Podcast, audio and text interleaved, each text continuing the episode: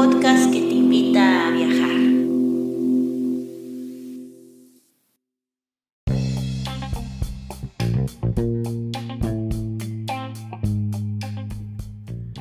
Si te gusta este podcast y vives en Noruega, no olvides hacer una donación al número VIPS 533604. Repito, 533604. Tus aportaciones ayudan mucho para continuar con este proyecto. Y si vives en otros países, puedes visitar la página de Amazon y comprar el libro Escritura Creativa, un manual práctico escrito por Guadalupe Ábalos y publicado por Norlis Publicaciones. Muchas gracias y disfruta del siguiente episodio.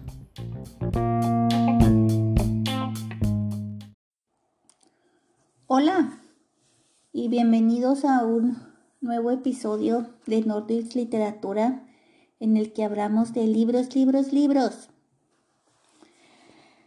Mi nombre es Guadalupe Ábalos y pues te doy las gracias por, por estar en el episodio. Ya, ya estamos en el episodio 16 y vamos para más. Eh, el día de hoy dije yo, ¿qué hago? ¿Qué hago? Ah, y se me ocurrió que el día de hoy vamos a hablar un tema así, pues obvio, obvio siempre digo que todos los temas son interesantes, ¿verdad? y así es interesante, ya lo decide el, el radio escucha. Pero bueno, el día de hoy voy a hablar del humor y la comedia como, como crítica, como herramienta de críticas en la sociedad o como un elemento que, que hace evidente lo que sucede y nadie lo quiere decir. Pues sí, es un, eh, una manera de enfrentarse hacia un régimen autoritario o, un, una problemática en la sociedad. Y para ello pienso uh, usar un, cuento que yo escribí para la antología La, vida en tiempos del coronavirus. Eh, ahora en este año eh, tenemos el, podcast que es Nordlist Literatura, pero luego también tenemos un proyecto de editorial en el que tratamos de publicar pues autores novatos, ah, temáticas eh, no tan comerciales. Mm. No sé, siempre ha sido la visión de, la editorial, así como que darle las, las, voces a los que a los que no se las dan y, y también a sacar temas que a lo mejor no, no van a generar las miles ventas en el mundo, pero que son temas importantes. Y en el caso de este libro que sacamos en el, vera, en el verano, pues fue una antología y, por medio de la editorial eh, hicimos una convocatoria y recibimos más de 160 contribuciones, me las leí todas y escogí eh, nueve cuentos. Yo pensaba, yo no pensaba escribir nada para la antología, nomás quería hacerla de editora, pero pues al último me dieron, me dieron ganas de retarme. Sí, pues así profesionalmente y quise escribir un cuento para la antología. Y pues lo escribí. Y entonces aquí se los voy a leer antes de, de empezar el, el podcast. Entonces lo que va a pasar es que el, episodio va a ser eh, el humor y la comedia como crítica hacia la sociedad, el coronavirus y número tres, eh, voy a platicarles el proceso creativo que, pues sí, que eh, procesé al escribir esta, este cuento, que es un cuento cortito pero de todas formas eso no quita que hubo planeación, que hubo retos, que hubo técnicas, que hubo estrategias. Entonces ahí se los voy a leer. Se llama Trygve Arnulfsen Y Trigve Arnulfsen es el nombre de una persona. Trigve es un nombre de hombre y Arnulfsen es el apellido. Es como si dijera Juan Pérez, pero este se llama, es un noruego que vive en Noruega, entonces se llama Trigve Arnulfsen. Ahí les va. Escrito por su servilleta Guadalupe Ábalos. Trigve Arnulfsen siempre fue un hombre de armas tomar, aunque él mismo ya no se acordaba de eso. Es decir, no se acordó sino hasta el 12 de marzo del 2020, cuando la primera ministra Erna Solberg cerró todo Noruega. Trigve solía tener la televisión prendida todo el tiempo y con el volumen un poco alto, ya que estaba medio sordo. Y además, las voces del televisor lo hacían sentirse menos solo. La programación normal se interrumpió por el comunicado de prensa. Trigve pensaba muy dentro de sí mientras tomaba su café y veía a la primera ministra hablar de los primeros cambios en el país. Escuelas cerradas. A sus 89 años, a Trigve ya no le importaba la escuela. Si una ventaja se podía sacar por ser viejo, era no tener que ir a la escuela. 2. Los, los oficinistas deberían de trabajar desde casa. Trigve tenía ya casi 20 años de jubilado, así que tampoco le importó mucho esa información. 3. Salones de belleza, spas y gimnasios cerrados. Trigve se rió cuando escuchó eso. Era medio calvo, y la última vez que se había parado por un gimnasio fue allá por los ochentas, cuando había cumplido 50 años y el temor a la muerte lo había atrapado. 4. Bibliotecas cerradas. A Trigve le pudo un poco, ya que acostumbraba a ir, a la biblioteca a leer los periódicos y saludar a otros conocidos, pero supuso que podía vivir sin ellos por un rato.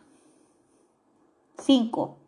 Restaurantes y bares cerrados hasta nuevo aviso.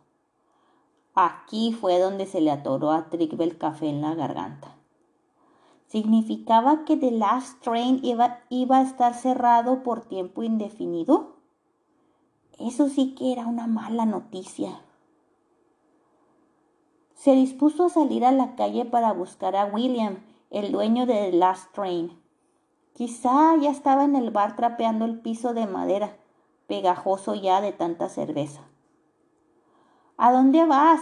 le preguntó Gunnar, su vecino, un hombre de más de 70 años, ojos azules, barba canosa de tres días y camisa roja a cuadros. Todos los días los empleaba lavando y puliendo su coche Mustang 68 Golden Nugget, y ese día no era la excepción. Triviak nunca había visto a Gunnar manejando su Mustang en la calle, y ya tenía más de 10 años viviendo allí. Hoy voy a coger a tu hermana, más bien vas a visitar a tu gran amor, la botella. ¿Quién sabe si esté abierto? Ahora sí que ya se te pasó tu last train.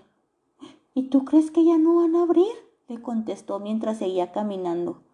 Pues están diciendo que van a cerrar todo al menos por cuarenta días. Pobre William, esta vez sí que no va a sobrevivir. Se va a quedar en bancarrota. Eso último ya no lo alcanzó a oír Trigve. Pero en fin, ya estaba acostumbrado a no oír, por eso ni se tomaba la molestia de pedir que le repitiera. A las dos cuadras se arrepintió de no haber ido en su silla de ruedas eléctrica, aunque él prefería llamarle scooter. Quiso devolverse, pero ya también se le hacía pesado regresar. Dos cuadras después llegó cojeando un poco más. The Last Train tenía un anuncio de cerrado.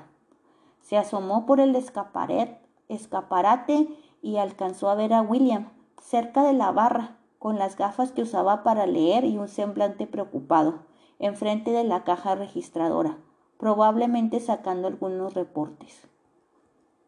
Se regresó a casa, con la mano derecha temblándole, ya que tenía Parkinson y con dolor en la cadera. No se podía quitar de la mente la cara de angustia y preocupación de William. De ahí se empezó a acordar de todos los momentos en los que él mismo atravesó por dificultades.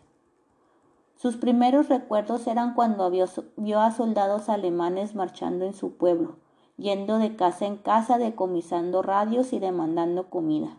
Se acordó de su madre, llorando en un diván viejo, apretando un pañuelo. Se acordó de las tarjetas de racionamiento que continuaron siendo usadas varios años después de que se terminó la guerra. Muchos años de escasez y dificultades. Se acordó de su esposa, Hildegund, de su cara moribunda y de las últimas palabras que le dijo antes de morir. Cuídate mucho, Trigve.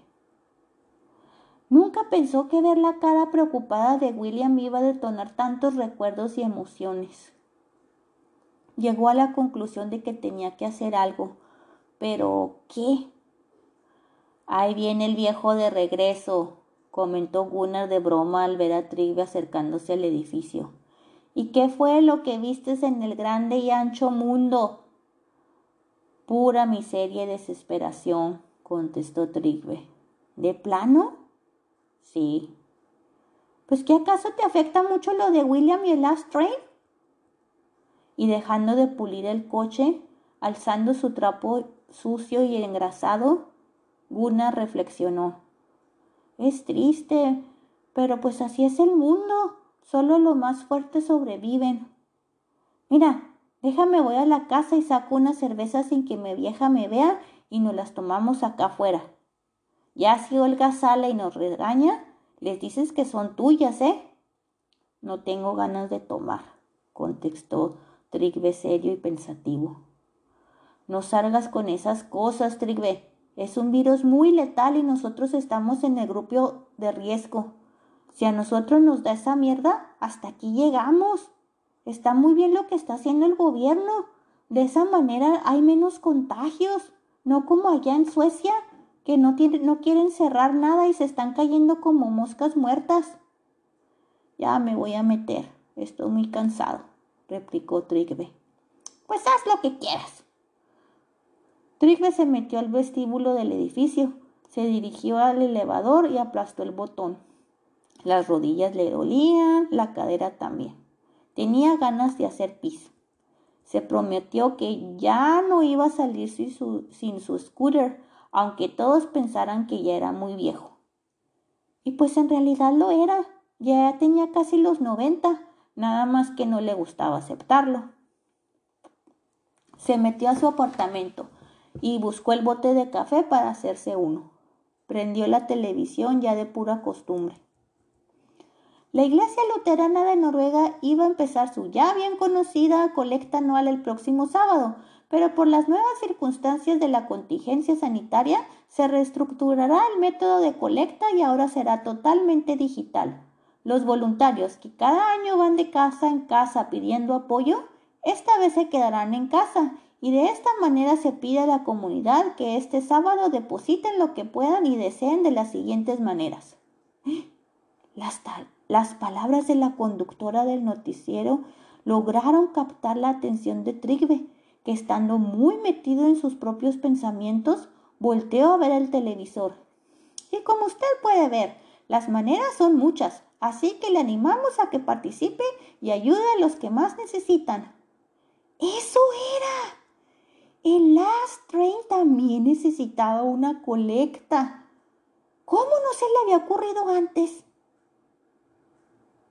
Pero, ¿y eso cómo se organiza? El timbre sonó. Trigve no se levantó de su reclinador. Estaba seguro de que era la asistente. Era la única que se paraba por ahí y ella tenía sus propias llaves. Trigve, ¿estás ahí? Dijo una voz al, otro lado de la puerta. Trigve nomás alcanzó a escuchar una voz masculina y con ello supo que no era la asistente. ¡Soy Gunnar! ¿Gunnar? pensó Trigve. Eso sí que era extraño. Gunnar nunca había subido a su departamento. Vivía en el segundo piso con su mujer y a pesar de ser vecinos por más de diez años, nunca se habían visitado el uno al otro. Que Gunnar estuviera al otro lado de la puerta era de lo más raro. ¡Ahí voy! Giró la palanca rechinante del reclinador y se paró y se dirigió a la puerta. La abrió, pero sin quitar el cerrojo. ¿Qué pasa? Acabo de escuchar rumores de que van a cerrar el edificio y no nos van a dejar salir, que los asistentes van a hacer las compras y van a venir acá a hacer todo. Ay, Gunnar, esto es un edificio con residencias para ancianos. Ya no nos dejaban salir desde antes. Pues no a todos, pero ahora va a ser peor. Antes podíamos salir algunos de nosotros al parque, a la tienda, a la iglesia, a visitar a nuestras familias, pero ahora nada. Esto es un problemón para mí. ¿Cómo le voy a hacer encerrado todo el día con la Olga? Me voy a volver loco. Necesito mis porros. ¿Tienes? En la casa de mi hija, escondidos en el garaje. Ella no sabe. ¿Y qué sugieres? le dijo Trigve. Pues que vayamos a recogerlos antes de que cierren el edificio. Mm. El único problemita es que yo, pues en realidad ya no tengo licencia de conducir. Me la quitaron por miope. Ay, ¿y tú crees que yo tengo? Me la quitaron hace cinco años porque dicen que me pierde, que me sentido de la orientación no sé qué. Pero no era cierto. Pusieron una rotonda cerca del Nigos Parken y yo no estaba enterado. ¿Cómo fregados ibas a ver? Sí, sí, calmado, le dijo Gunnar. Bueno, ¿pero todavía ves bien? Pues sí. Pues ahí está, yo te voy diciendo por dónde y tú manejas. ¿Y yo qué saco con todo esto? Pues te comparto de mis porros si quieres, o te paso algo de mis aguardientes caseros. Ay, quédate con tus cochinadas. Vamos, pues. ¿Y qué va a decir tu auxiliar cuando venga a tu casa y tú no estés? Bueno, pues le puedo dejar una nota, dijo Trigve. Y con la mano temblándole por el Parkinson, se dispuso a tomar un pedazo de papel y ya por la fuerza de un hábito muy arraigado, Mojó la punta de la pluma con la lengua y escribió un enunciado con letras muy chuecas, como de araña fumigada. Salí a hacer unas diligencias. Y así fueron los dos hombres al elevador, y cuando llegaron a la planta baja había un tumulto de gente. ¿Qué pasa? La señora Rasmussen ha sufrido un desmayo o paro cardíaco y están tratando de ayudarla. ¿Ya hablaron a la ambulancia? gritó una de las auxiliares de enfermería. Sí, vienen en camino.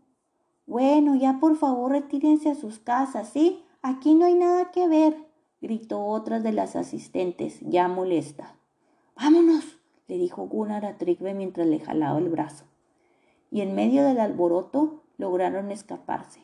Llegaron al estacionamiento, donde estaba esperándolos el reluciente Mustang 68 Nugget. ¿Vamos? Trigve se quedó parado enfrente del Mustang. Hacía varios años que no manejaba. ¿Se iría a acordar?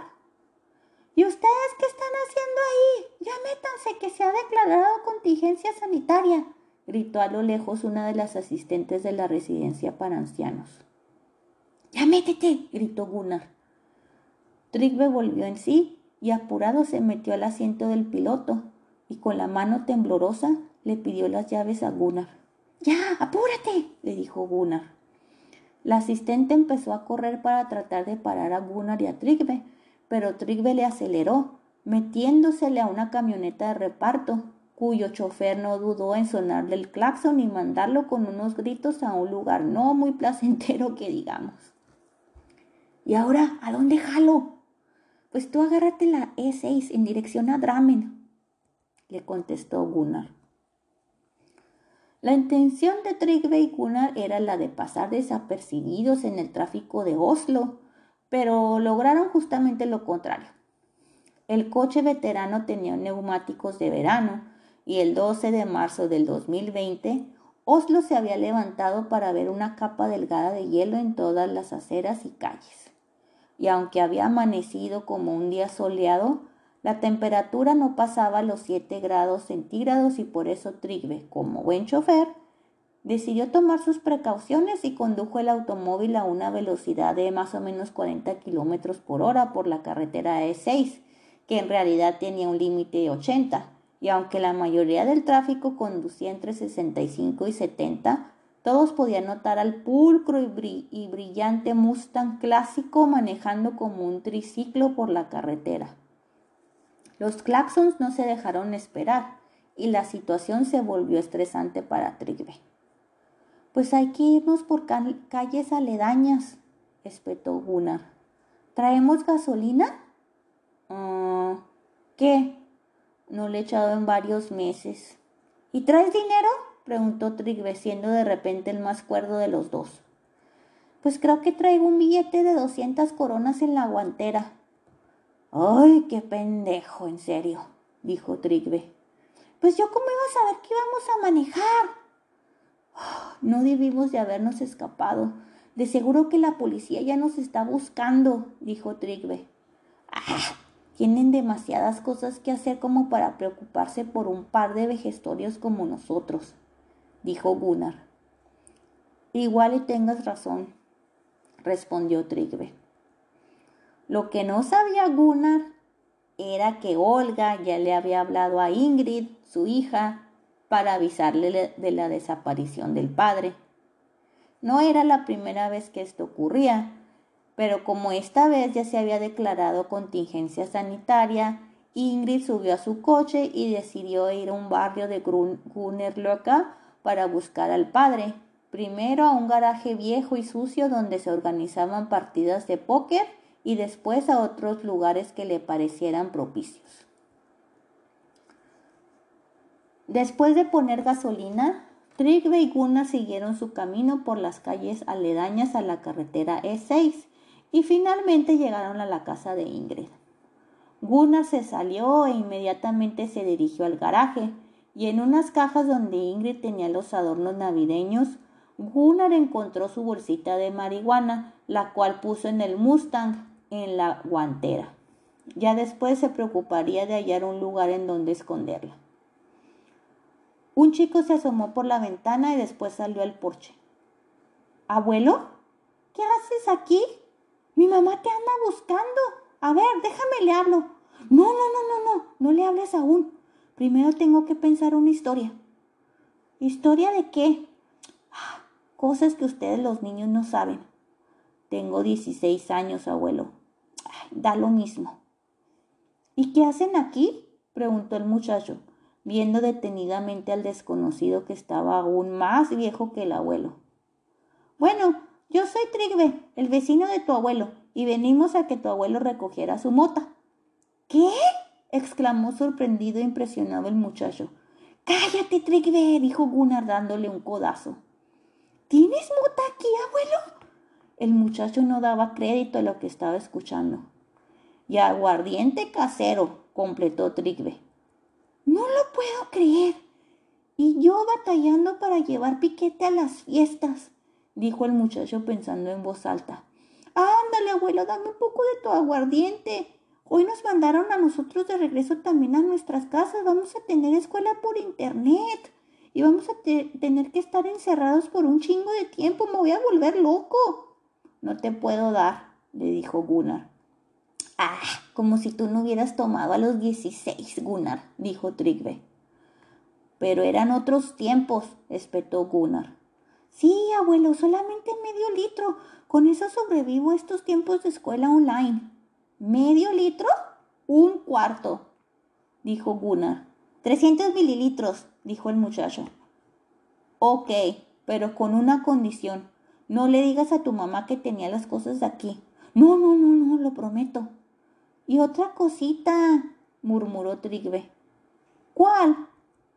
Pues a lo mejor tu nieto nos puede ayudar a organizar una colecta para el last train en la computadora, ¿no crees? Y dale con tu last train. Bueno, está bien, ya que te debo una.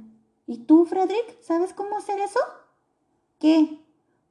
organizar una colecta ahí en la computadora. Ah, fácil. Bueno, pues vayamos adentro. Pero primero hay que hablarle a mi mamá, ¿no? Para que ya no los ande buscando.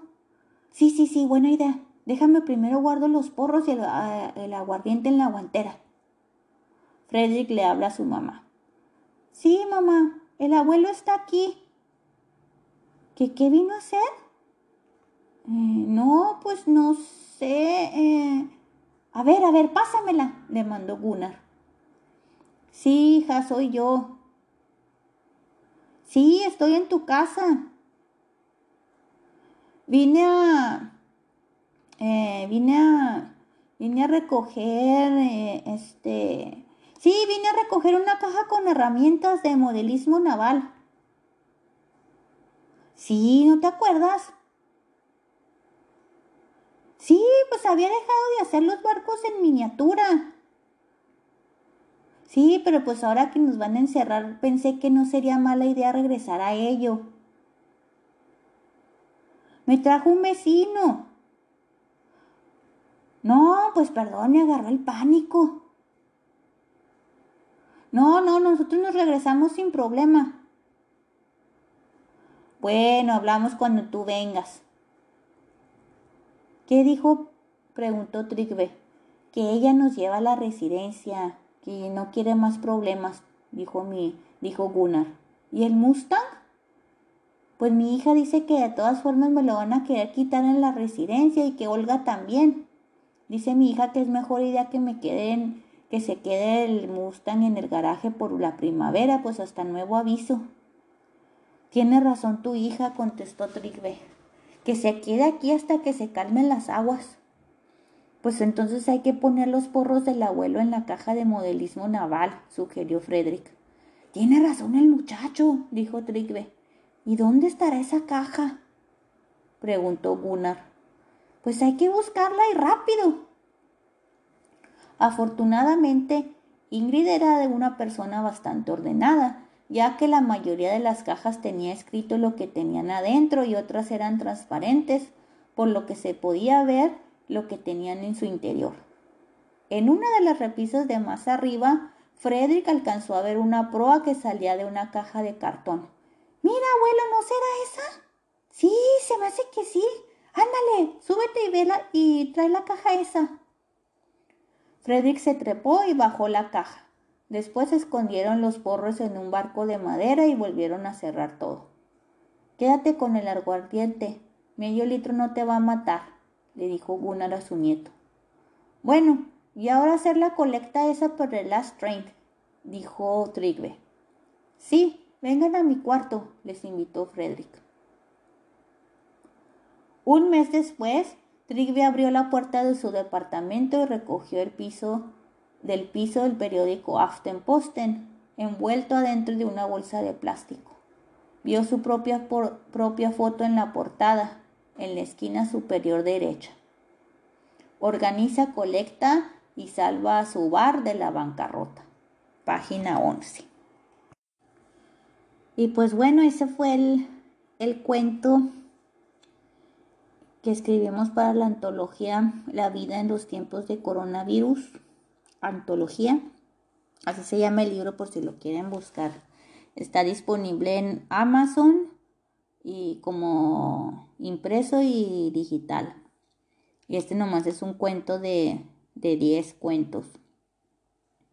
Y pues como les decía, eh, cuando escribí el cuento, yo lo que quería hacer era usar el humor y la comedia. Al mismo tiempo quería que fuera algo como que positivo, una historia así con final feliz porque dije, no, pues este tema del corona pues es como que está sobre representado todo lo negativo y todo lo triste, ¿no? Que obviamente es mucho, pero también existen historias pues positivas o, o felices, en este caso, en este caso es este cuento que que de hecho está basado en una historia de la vida real. Eso no les había contado. ah, bueno, pues ya les estoy diciendo. Entonces, este, eh, una de las cosas que yo quería usar el coronavirus, quería que fuera una historia de coronavirus, porque eso era el, tema de la antología. Quería que tuviera final feliz. También tenía muchas ganas de salirme de mi... Eh, pues así de mi zona de confort, tenía muchas ganas de escribir a un hombre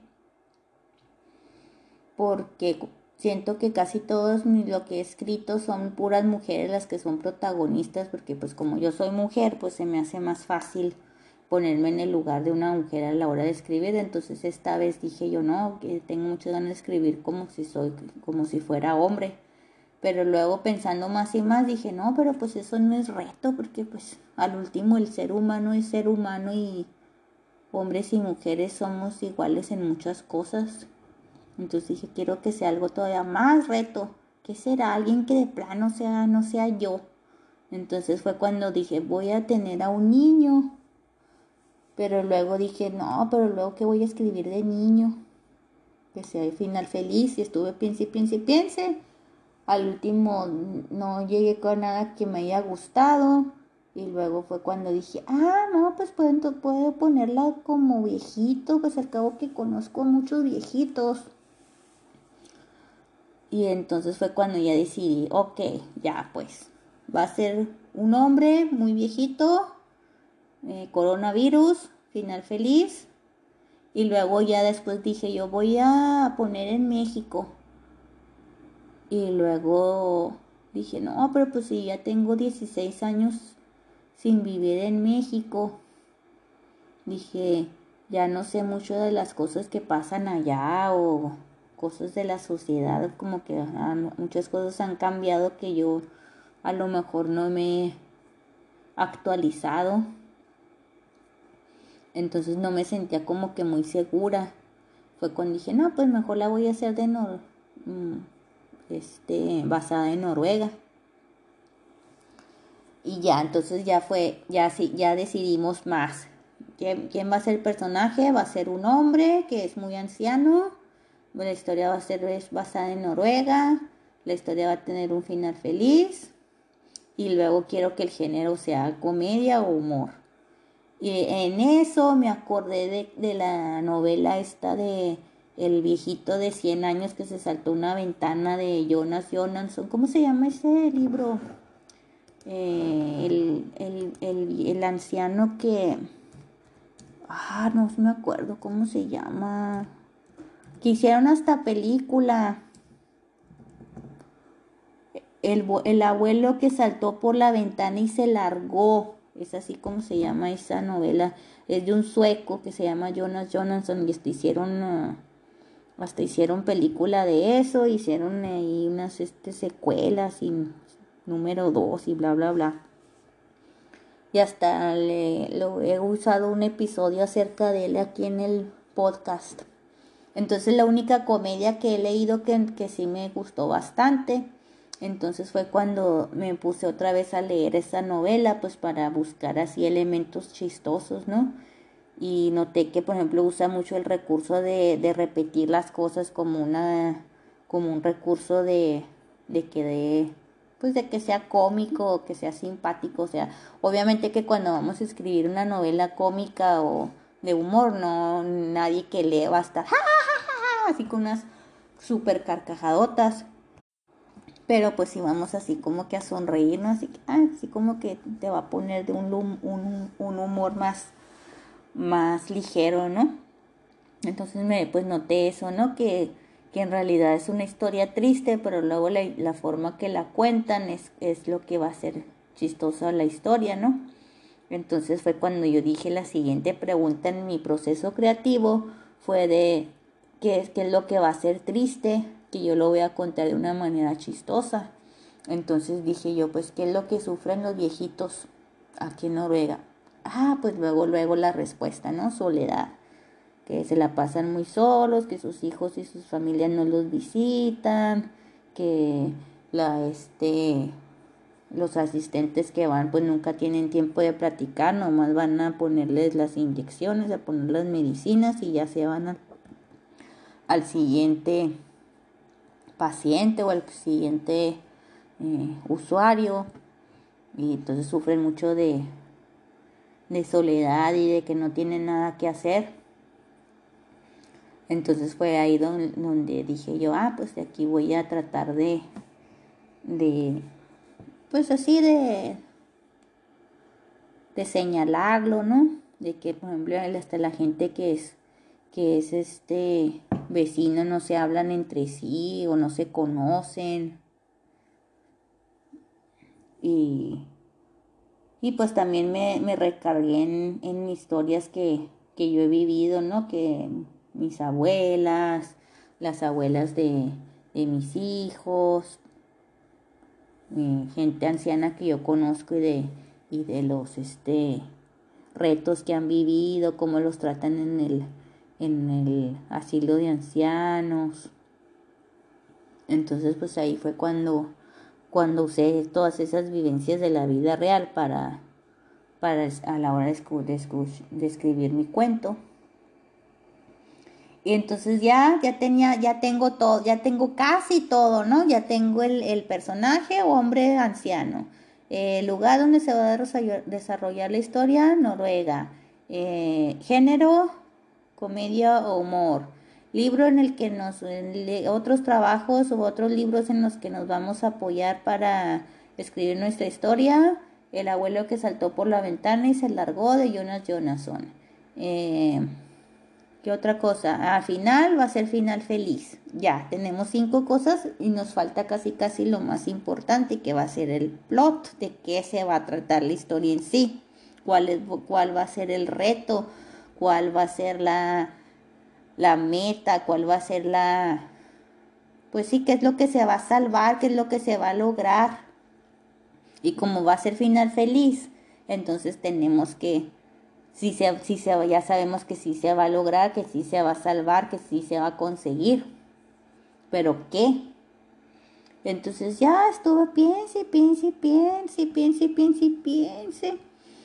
Hasta que después como de varios días, o no sé si hasta semanas, me encontré un artículo en el periódico de aquí de Noruega de un bar muy famoso de Oslo que se llama The Last Train y que era así muy eh, muy famoso en el sentido de que de que ahí va toda la élite no de de ahí va toda la élite de la vida cultural de Noruega no políticos cantantes eh, músicos músicos famosos se presentaban ahí, ¿no? Entonces, eh, con el, ahora con la pandemia, iban, ya dijo el dueño en, en, redes sociales, no, pues ya va a ser los últimos, las últimas eh, semanas o días de Last Train, ya no vamos a regresar porque no, no, no tenemos dinero más que para sobrevivir un mes, entonces si de aquí un mes no nos vuelven a abrir, pues adiós. Entonces, este, uno de los, de los clientes frecuentes eh, se tomó foto de una cerveza así de lata y empezó a organizar una campaña así digital. Aquí en Noruega hay unas páginas que así que son para pedir así como las de Estados Unidos que GoFundMe o no sé cómo se llaman las otras en las que piden así dinero, ¿no? Entonces puso puso el, ese cliente puso en redes sociales. Eh, cada vez que pienses en The Last Train, en el bar The Last Train, eh, pon, regálanos 10 coronas. O cada vez que extrañes tu bar favorito, regálanos 10 coronas. Coronas es la, la, la moneda de aquí de Noruega. Entonces, pues, ¿qué va pasando? No, pues juntaron como más de 100 mil coronas. Entonces en el, en el ah, periódico dijeron, salvaron a su bar de bancar de la bancarrota y luego ya entrevistaron al dueño, ¿no? ¿Y qué, qué siente que, que los, sus clientes lo hayan salvado de la bancarrota? No, pues que estoy muy feliz y bla, bla, bla, ¿no? Entonces ya fue como que la historia feliz, ¿no? Y digo, pasó, se publicó en, en, en marzo, abril, en el periódico de circulación nacional de Aftenposten. Entonces ahí fue cuando dije yo, de aquí soy. Y ya fue cuando empecé a escribir. La historia se tenía que tratar de que el viejito salvara el bar. Entonces ya fue de ahí, de, donde, ahí fue donde construí el personaje, ¿no? De que pues, tenía que ser medio alcohólico o tenía que ser al menos que le gustara mucho ir al bar, cosa que hacía nuestro personaje, ¿no? Y ya todo lo demás lo fui así atando ya, por ejemplo, eso de la que escribí acerca de la guerra mundial, pues le pregunté al, al abuelito de mis hijas, no, oiga, usted que nació, él nació en el 45 y me dice, cuénteme que cómo era la vida después de que se fueron los, de que se terminó la guerra. No, pues que las tarjetas de ración, racionamiento duraron muchos años, todavía como tres años después de que se terminó la guerra. Ah, sí, ¿usted se acuerda? No, pues ahí lo estuve entrevistando, ¿no? Al abuelo de mis hijas, que tiene ahorita 77 años. Y ya pues de ahí saqué mis, este, mis observaciones de viejitos, ¿no? De gente que he observado que tiene Parkinson, cómo les tiembla la mano, gente que, que ya está viejita, ya no tiene tanta movilidad, pues cómo se les puede ir lejos, los que son otros, gente de la tercera edad que son, que ya no oyen bien y ya ni siquiera piden que les repiten las cosas porque así como que, ay, ya. Entonces, este, pues de ahí fue, fue donde, eh, pues usé todos esos elementos para, para hacer mi historia. Y ya en el, en el, en la onda de, del humor como medio de crítica, hay un libro también que se llama Sociología del Humor escrito por un autor que se llama Anton Zichterveld. Suena como a holandés. Ay, hubiera ah, buscado antes de empezar este podcast de dónde era. Bueno, se llama Sociología del Humor y en inglés se llama Sociology of Humor. Obviamente, no lo trajeron igual.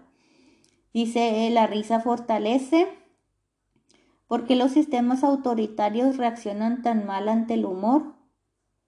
Y dice que el, este señor Anton Zichterveld, que el comediante juega con los valores de una sociedad. Esto hace que se genere una tensión. Y pues de ahí es donde nace la broma. Entonces, ¿qué era lo que yo estaba haciendo en mi cuento? Pues hay valores en una sociedad en la que a lo mejor las personas en la tercera edad no, no son tratadas tan como seres humanos dignos que son, que tienen dignidad y merecen respeto. Todo lo ponen por así por debajo de la mesa en la que, ah, sí, pues no se está muriendo de hambre y, y tiene techo y casa, ¿no? Pero pues sí, pero lo que calidad de vida tiene cuando no habla con nadie, no tienen amigos, no, no lo sacan a pasear, por ejemplo, si tienen demencia, pues ellos tienen ganas de salir a caminar al bosque o algo así, pero pues no los dejan salir porque no tienen recursos para irlos a llevar hasta el bosque, porque si los dejan salir solos, pues se pierden. Entonces ahí están los pobrecitos viejitos encerrados como si fueran prisioneros. Y pues muchas cosas estas yo las viví de primer mm, plano porque yo trabajé, hubo un tiempo de mi vida que trabajé como asistente de no, ni siquiera. ¿Cuál es el rango más bajo? No es asistente de enfermera porque no, para nada medicina será así de, de cambiarles el catéter a los viejitos, vaciárselos y volvérselos a poner, ponerles calcetines, servirles de comer, si no podían comer, pues darles en la boca con la cuchara, eh, peinarlos, llevarlos al baño, cosas así trabajé la gran cantidad de dos semanas. es que no aguanté, o sea, me deprimió horrible. Dije yo, no, esto, esta soy yo dentro de 60 años. Dije yo, no, no, no, no, no, no. Entonces renuncié, nomás duré dos semanas. Pues que les digo, sí me pudo mucho la... Pues sí, cómo termina. Entonces, este, es, esa crítica va a, la sociedad noruega decirle, no, pues sí, les das de comer a tus viejitos y sí los tratas medio normal para que no sea ilegal la cosa, pero ¿qué, qué calidad de vida les estás dando, ¿no? Entonces era, eso era el, el, el cuestionamiento, ¿no?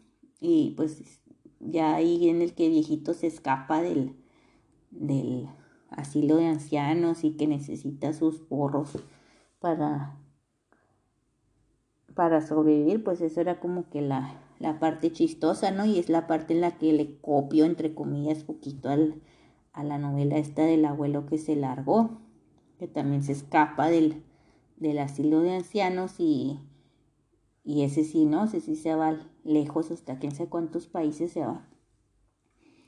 Entonces, este, el juego con los valores, este, el, hombre, este Anton Sicherveld,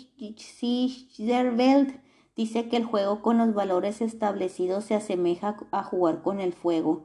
En opinión de Sicherveld, el humor político no, se puede no puede cambiar a una sociedad, pero el efecto psicológico del humor es importante. Y sí, o sea, tengo, tiene mucha razón con esto, o sea, que, el humor en sí no va a cambiar las cosas, de que, ah, ya, mañana se va a aprobar una nueva ley en la que todos los viejitos tienen derecho a pasear por el bosque y en el parque y una hora, ¿no? No va a pasar eso, sino que este, esta onda de, del humor en la, en la literatura o en, pues hasta en los stand-ups y todo, no es hacer como que pensar a la gente, ¿no? Y reflexionar un poco. Y es un elemento muy, muy importante.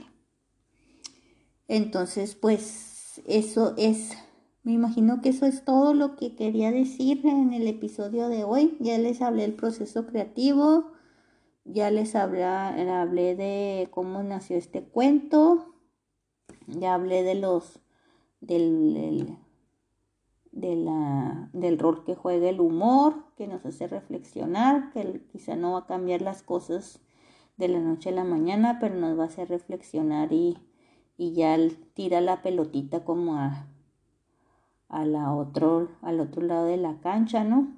Y, y pues también, ah, y luego pues también tiene un, este, el humor pues también tiene una parte medio peligrosa, ¿no? En la parte en la que pues la gente no, ya sea el dictador o el, o el jefe autoritario o la sociedad tiene un, un esquema muy arraigado y si y si lo y si lo retas pues es cuando ya están muy ofendidos y se hacen muchos problemas meten a los humoristas a la cárcel o inclusive lo que pasó ahora con, con las caricaturas no de, de Mohamed que mm, hace muchos años que, que, habían hecho una caricatura ahí en Francia y luego que fue los, el terror y todo, ¿verdad? Entonces pues hay que, hay que, o sea, es algo muy serio, ¿no? Que no, que no se lo tiene que, no se lo tiene que tomar por la a la ligera, ¿no? O sea, también pienso yo que hay una, hay un razón y un motivo y hay tiempos y hay maneras, ¿no? De, de decir las cosas, ¿no? Entonces, este... Sí, pues es que es muy, muy, es muy... Hay mucho debate y está muy gris eso. Por ejemplo, en Corea del Norte, pues ahí este el humor político sí que está totalmente prohibido, ¿no? En China, piensa cómo les irá ya no creo. Y pues en México ya, ya nomás se burlan por burlarse y, en Estados Unidos, también aquí en Noruega ponen caricaturas y de los políticos.